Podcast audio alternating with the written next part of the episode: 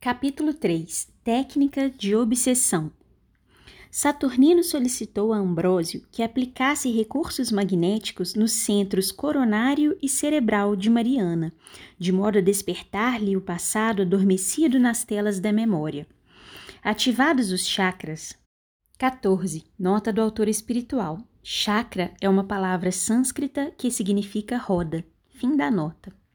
Ativados os chakras através dos passes habilmente aplicados, a paciente desdobrada parcialmente pelo sono físico pareceu sofrer um delíquio para logo modificar a expressão, semelhante a alguém que acorda após demorado sono, no qual pesadelos cruéis houvessem tomado corpo destruidor. Do mal-estar momentâneo passou a um aspecto de desvario, através do qual as palavras fluíam, ora no idioma de Mariana, ora na língua de Aldegundes, para firmar-se nos vocábulos em que se exprimia esta última. Parecendo reconhecer Guilherme, o vigoroso perseguidor, estremeceu, olhando-o esgazeada, como se desejasse fugir. Lentamente se lhe transfigurou o semblante, que adquiria as características fisionômicas de arleniense do passado. Eram visíveis os sinais da loucura que dela se apossara nos últimos dias da existência física. Do descontrole inicial passou à mortificação, libertando-se dos braços acolhedores de Dona Rosa e arrojando-se aos pés do antigo esposo, a rogar-lhe perdão, em lacinantes, agoniados apelos. Ouvindo-a lúcida, na forma antiga, Guilherme adquiriu expressão patibular e rechaçou-a com mordacidade. Eu estava desesperada, justificou-se em pranto, quando fugi do nosso lar, Perdoa-me. Ignoras o que padeci e ainda padeço na masmorra em que agora me movimento, referindo-se ao corpo de Mariana. Há uma dor inidentificável em minha alma e uma noite sombria de horror me segue sem trégua.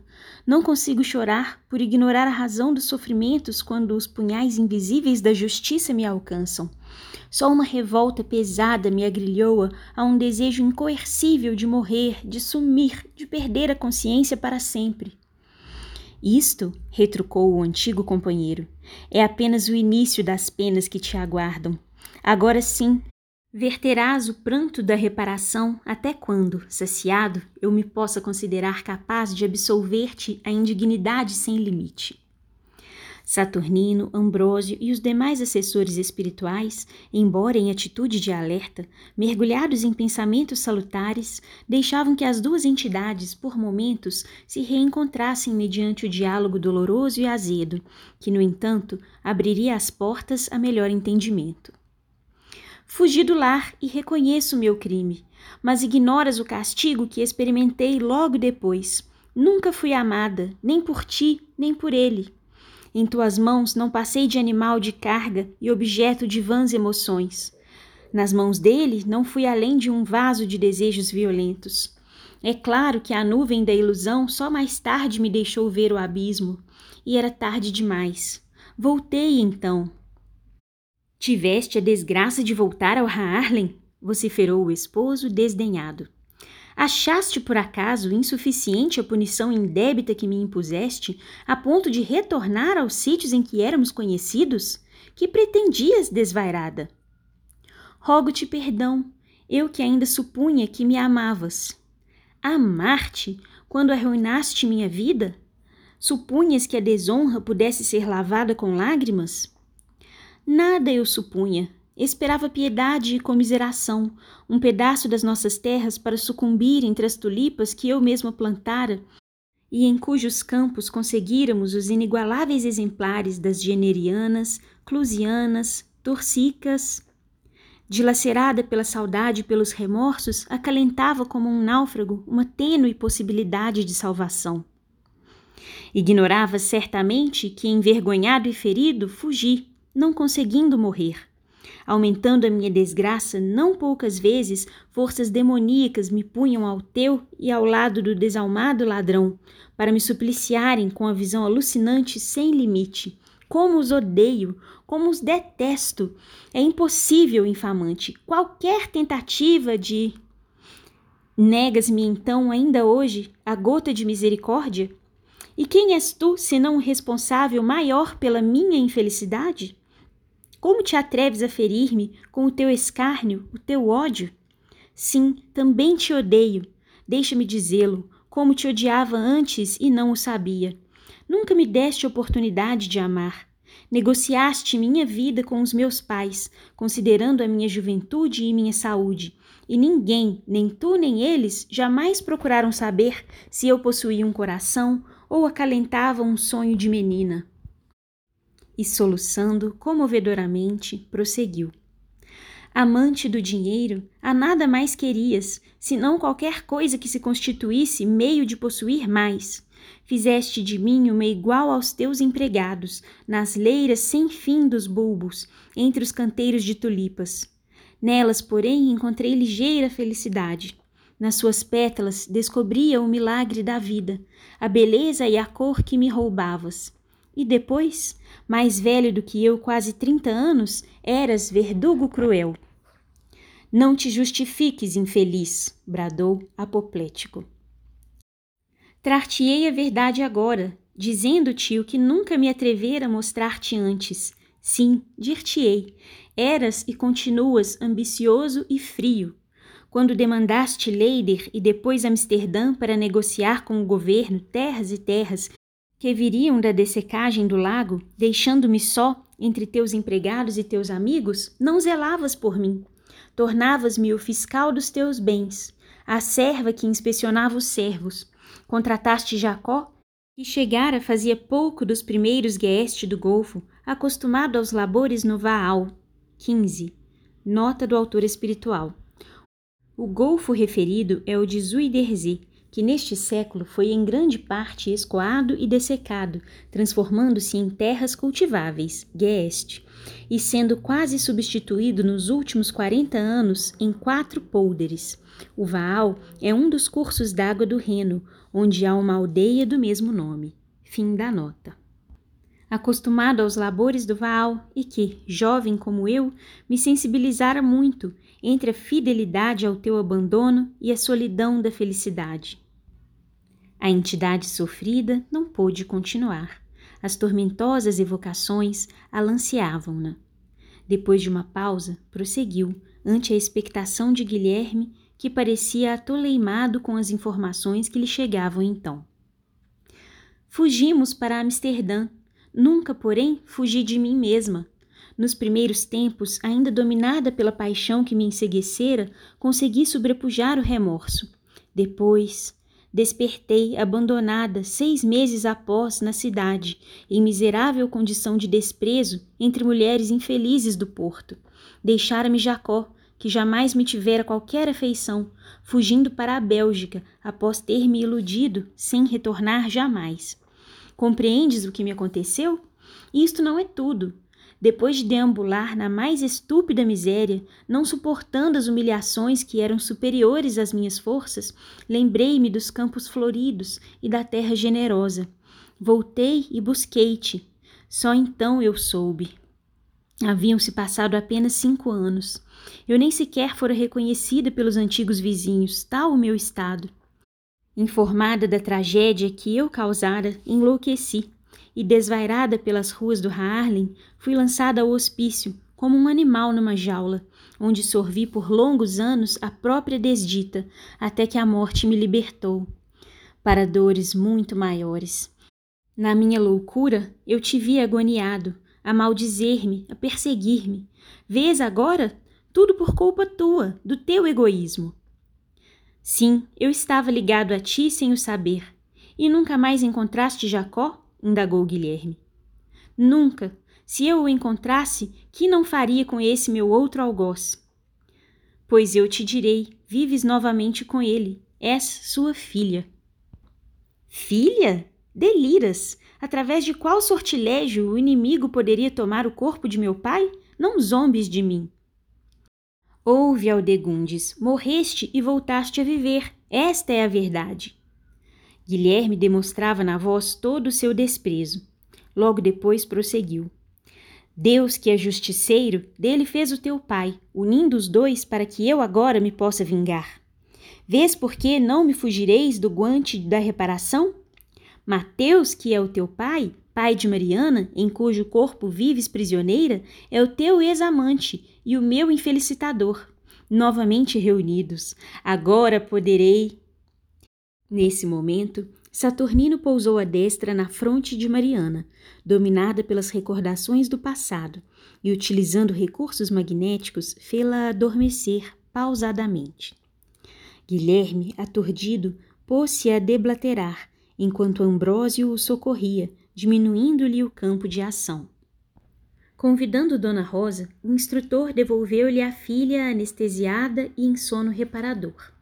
Ambrósio foi chamado a reconduzir o grupo ao lar da família Soares, para onde foram levadas pelo assistente e um auxiliar, a matrona e as duas filhas. O serviço espiritual, porém, continuou o seu curso normal.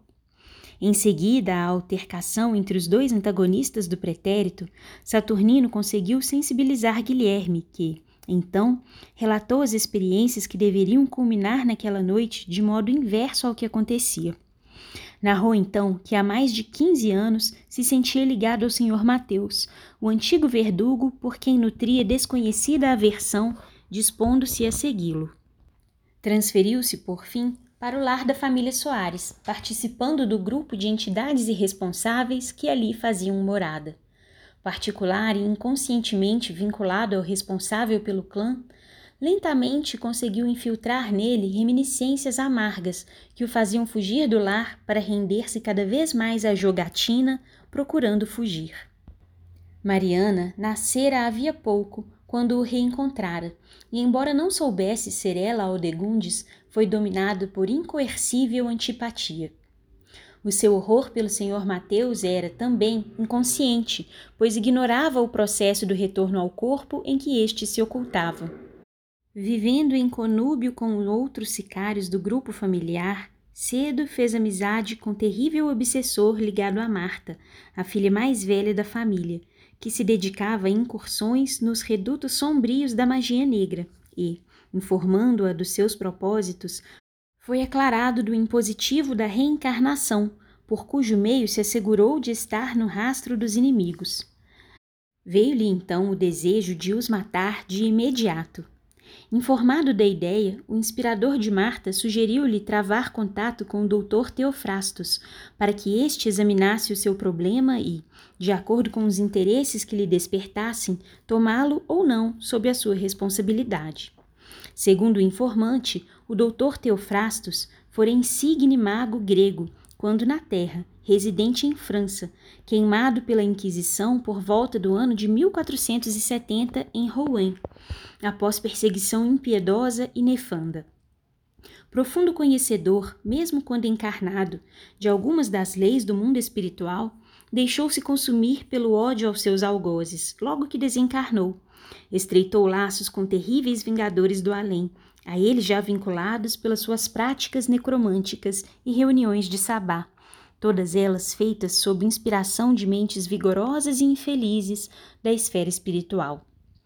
Logo se identificou, após a morte do corpo físico na fogueira, com aqueles através dos quais mantinha o comércio psíquico. Fez-se notado pela impiedade na sede tormentosa de vingança. Paulatinamente, conseguiu imantar-se a diversos do que, a ele e a muitos outros, puniram indebitamente, em inqualificável intercâmbio espiritual obsessivo, do qual passou a locupletar-se. Portador de mente tenaz, lobrigou através dos tempos supremacia no grupo em que vivia, passando à condição de chefe.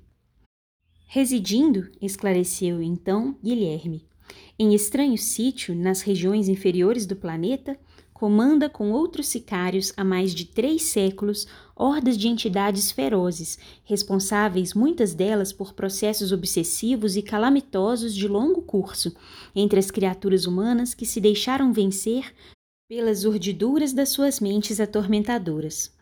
Muitos dos que se rebelam periodicamente têm experimentado punições severas sob suas tenazes mentais, produzindo neles transformações perispirituais soezes, em apavorantes processos de zoantropia, por hipnose anestesiante nos centros profundos da alma, tais como hipantropia, licantropia, etc. Verdadeiro demônio se acredita senhor de vasta região trevosa, onde impera como autocrata acerbo. Depois de alguns dias de expectativa, nos quais aguardava a decisão da entidade, continuava o relato do ex-holandês. Foi conduzido à presença do chefe. Ouvido atenciosamente pelo antigo mago, este se propôs a examinar o problema, marcando data propícia para nova entrevista, o que ocorreu uma semana depois. Nessa oportunidade, o insidioso e singular monarca falou-lhe da sua desencarnação como suicida, aclarando-lhe hórridas inquietações, minuciando-lhe os processos de desencarnação e reencarnação, de modo a inteirá-lo do que ocorrera com seus verdugos do passado, então revestidos de novo corpo. Elucidado por Guilherme de que desejava um desforço imediato que traduzisse todo o seu amargor, explicou-lhe então que a melhor maneira de se vingar seria realizada através do tempo, pelo processo lento da obsessão contínua em ambos os cômpares da tragédia passada, induzindo-os ao suicídio para aumentar-lhes a aflição no momento próprio vinculando-se desde logo e espontaneamente aos comandados pelo doutor Teofrastos, dele recebia orientação segura e constante, conseguindo fartar-se das emanações vampirizadas provenientes da jovem obsessa, que começara a subjugar, enquanto e simultaneamente alucinava o amadurecido genitor, ora ao quebrado. Compreendendo chegado o momento do golpe decisivo, o doutor Teofrastos orientara-o para provocar cenas de atritos constantes entre pai e filha, de modo a que esta, em momento de desespero, se evadisse do lar, buscando no namorado leviano e irresponsável o falso amparo de que se sentiria carecente. Nessa circunstância, então, ele se reencarnaria através de Mariana, voltando ao lar dos Soares na condição de neto do senhor Mateus, a fim de matá-lo lentamente, em longo recurso de impiedosa vindita, conforme instruído. Isto lhe seria fácil, evidentemente, pela hipnose na moça que se encontrava capacitado de produzir, como intentara, logrando êxito no primeiro tentame. Consecutivamente, como relembrasse todos os lances do programa infeliz que acalentava havia tantos anos, Guilherme apresentava-se transtornado pelas dores das evocações sombrias e pela imensa frustração dos planos elaborados com tanto esmero. Embora intervindo de quando em quando, de modo a estimulá-lo na narrativa, Saturnino animava-o com palavras generosas, a fim de que nos inteirássemos de uma dentre as inúmeras técnicas da obsessão e dos recursos utilizáveis para a vingança pelos desencarnados, encetando, então, conversação mais amena com o perseguidor de Mariana, que parecia alquebrado, vencido, sob o influxo magnético do instrutor e os passes aplicados com carinho por Ambrósio. Conduzido ao sono, Guilherme foi afastado do recinto por zelosos cooperadores desencarnados, e a reunião foi dada por encerrada após comovedora oração proferida pelo instrutor. Petitinga, o médium Moraes e nós fomos conduzidos de volta ao lar, enquanto a alva desenhava sobre as sombrias fulgidias da noite os primeiros contornos da natureza, preparando-se para o festival do dia. Fim do capítulo.